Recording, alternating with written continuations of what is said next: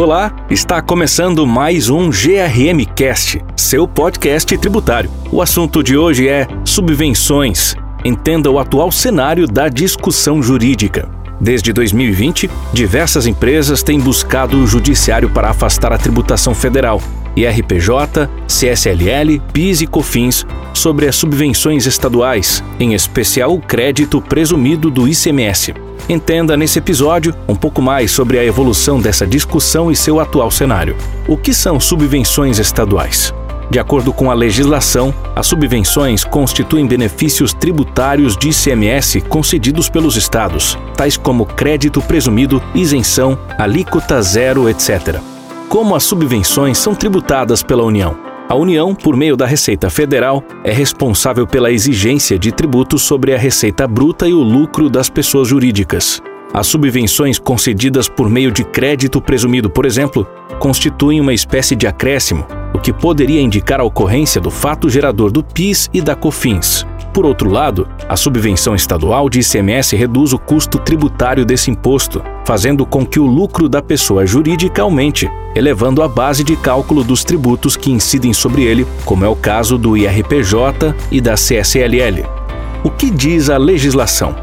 Desde 2017, a legislação prevê que as subvenções poderão ser excluídas da determinação do lucro real desde que sejam mantidas pela empresa subvencionada em uma cota de reserva de lucros, sendo utilizadas para o aumento do capital social ou absorção de prejuízos. Isso significa que as pessoas jurídicas que recebem algum tipo de subvenção podem retirá-las da base de cálculo do IRPJ e da CSLL, desde que não as distribuam como lucro ou dividendos.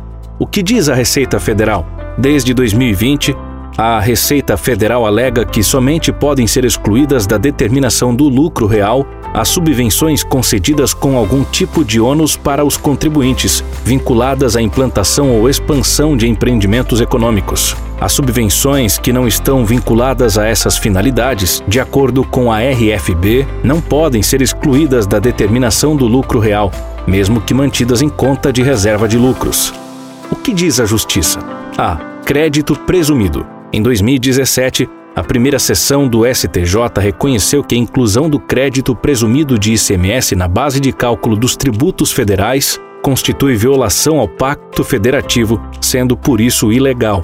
Reconheceu assim que as empresas poderiam excluir o crédito presumido de ICMS da base de cálculo dos tributos federais. Posteriormente, em 2021, o STJ aprimorou esse entendimento esclarecendo que essa exclusão não está condicionada a nenhuma exigência legal, em especial a necessidade de manutenção da subvenção em conta reserva de lucros. B.